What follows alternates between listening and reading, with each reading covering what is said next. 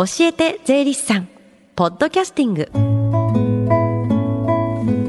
FM 横浜ラブリーデー近藤沙耶香がお送りしています。教えて税理士さん。このコーナーでは切っても切り離せない税金についてアドバイスを税理士さんを毎週お迎えしていただきます。担当は東京地方税理士会島田伊作さんです。よろしくお願いします。よろしくお願いします。さあ今週もこの時間は教えて税理士さんの、えー、電話相談会が行われているんですよね。はい、えー、来月21日まで毎週火曜日午前10時から午後1時まで電話相談会を開催しています。はい、確定申告のことや日頃疑問に感じている税のことお気軽にお問い合わせください、はい、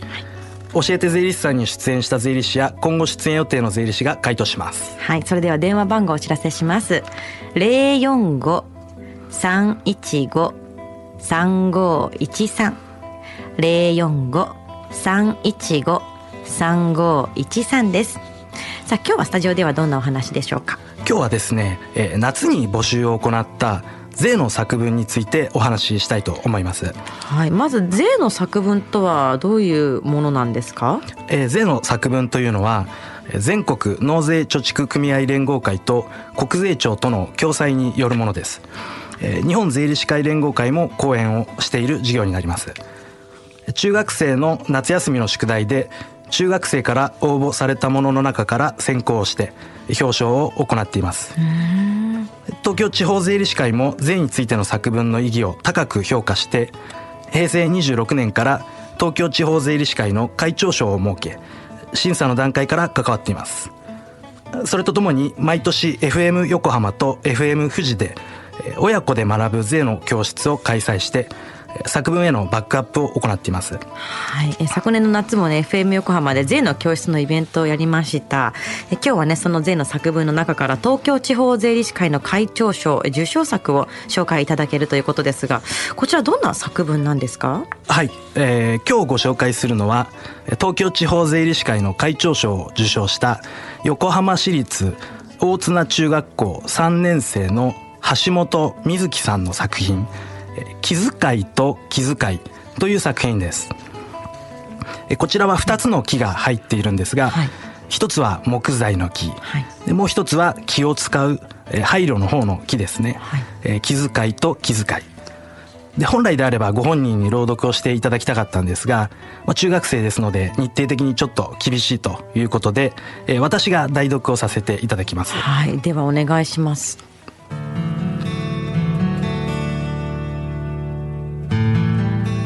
気遣いと気遣い。横浜市立大綱中学校3年5組橋本瑞希。私は間違っていた。緑を増やそうという言葉をよく聞くので森林にはただ木がいっぱいあればいいと思っていた。この税についての作文がきっかけでいろんな税について調べていて一番気になったのは森林環境税というものでした。いろんな資料を見ていく中で森についても学ぶことができ、私の知識が間違っていたことにも気がつけました。森林は産地災害を防いだり、洪水を緩和したり、二酸化炭素を吸収して地球温暖化防止に役立ったり、間伐された材木も加工や再利用されて私たちの身近で使う家具や日用品として無駄なく利用されています。特に水源の寛容機能は毎日使う水を利用することで全ての人が恩恵を受けています。木が健康に育つためには自然の力だけではうまくいきません。一度人の手を借りた木はずっと人の手によって間伐や枝打ちという作業を行って守っていかなければならないのです。森を守るためには木そのものだけではなく林道の整備や下刈り間伐したものを運んだりと様々な働きを行う必要があります。林業を行う人手不足の問題もある中で最も大事なのは必要な経費が足りないことです。森林環境税という森を守るための税金の導入は高知県から始まり現在ではほとんどの県で県の自治体により実施されていますが問題はたくさんあります。県ごとの税金なので森林が多い場所には人口が少なく税収が足りないことや課税方式の不公平さ使い道の説明の不十分さなどから単なる税源確保のためではないかと不信感を抱かれてしまうことです。私は小学生の時に職業体験ができる施設で林業を体験したことがあります。係の人が森について詳しく説明してくれて枝打ちの体験をすることができました。経験を通じて他にも私たちにできることがあると知りました。ボランティアで木の皮むきをしたり林道の整備を手伝ったり木の製品を購入することで人手不足の解消や人件費削減森への還元にもなるということです。何より家や建物や日用品に木を使うことは間伐した木を無駄にしないためにとても必要なことです。私たちが森を守るということは自分たちの生活を守ることにつながっているということをもっと知らないといけません。新税や不公平さに不満を言うのではなく森を守ることは人間一人一人の責任であるということを理解して森林環境税を継続運用し恩恵を受けている森にお返しするつもりで未来に向けての税源確保ができたらとても良いと思います。そうして林業の方や産子の方を社会的に支えることでみんなで結果を導くことができ素晴らしい森林になってみんなが安全に豊かに暮らせる世界になるのではないかと思いました。はい、ありがとうございました。橋本瑞希さんの、えー、作文でしたが、ちょっと私も学ぶことばかりのですね。もうかなりレベルが高いと思いますね。で、ね、でも自分の経験をねこう通じてあのさらにリアルに感じられる文章であって、はいはい、森林環境税というものが、はい。あることすら知らなかった私。ですね。あまりまあ身近ではないかもしれない。地方税になるので、はい、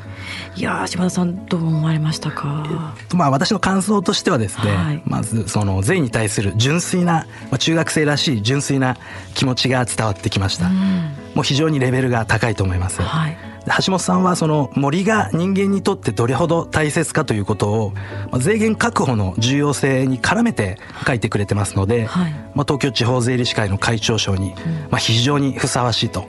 思います。い。や新しい税金に対してこう不満を言うんではなくっていうところがすごい作文ですね。はい、ちなみに今回こう何編ぐらいの応募の中から橋本さんの作品選ばれたんですか？今回ですね、えー、神奈川県下367校から3万2392編の応募がありました。すごい。3万を超えてます。すごいですね。でその中から最終選考に86編が残って、はい、でこの86編の中から選考委員の全員一致で橋本さんの作品が東京地方税理士会の会長賞に選ばれたということになります。全員一致だったんですね。ですね。受賞された橋本瑞希さんこの受賞について何かおっしゃってましたか？橋本さんと直接ちょっとお話はできなかったんですが、はい、まあ、校長先生のお話によりますと、まあ、本人も非常に喜んでたとのことです。まあ、かなりの応募の中から選ばれていますので、まあ、橋本さんにはぜひ、まあ、自信を持っていただきたいですね。いや本当そうですね中学生でこんなにしっかり税に関する、ね、考え方を持っているっていうのはもう大人はさらにねこう意識を高く持たなきゃいけないなと思わされますね。そうですねまあ、国や自治体を維持していくためには、まあ、税金というのは必要不可欠なものになりますので、まあ、我々大人も高い意識を持つべきだと思います。まあ、私もこの作文を見てまあ、非常に勉強させられました本当に勉強になる作文でしたね。ねさあでは大人の方で今税についてお困りの方、えー、そして税に関する疑問などありましたら現在行われている無料電話相談会をご利用ください。この後1時まで行われる無料電話相談会の電話番号もう一度お知らせします。045-315-3513 045-315-3513です。最後に聞き逃した、もう一度聞きたいという方、このコーナーはポッドキャスティングでもお聞きいただけます。FM 横浜のホームページ、または iTunes ストアから無料ダウンロードできますので、ぜひ、ポッドキャスティングでも聞いてみてください。番組の Facebook にもリンクを貼っておきます。教えて税理士さん。今日は税の作文についてでした。島田さんありがとうございました。ありがとうございました。Deep inside your ear it still lingers on. The fading sound of footsteps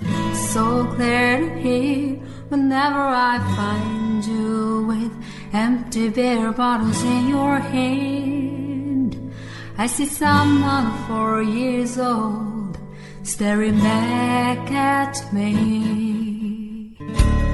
Once you told me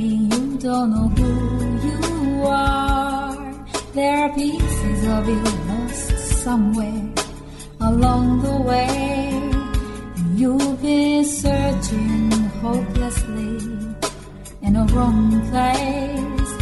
Cause they have always been with you from the very start. So many years you haven't been yourself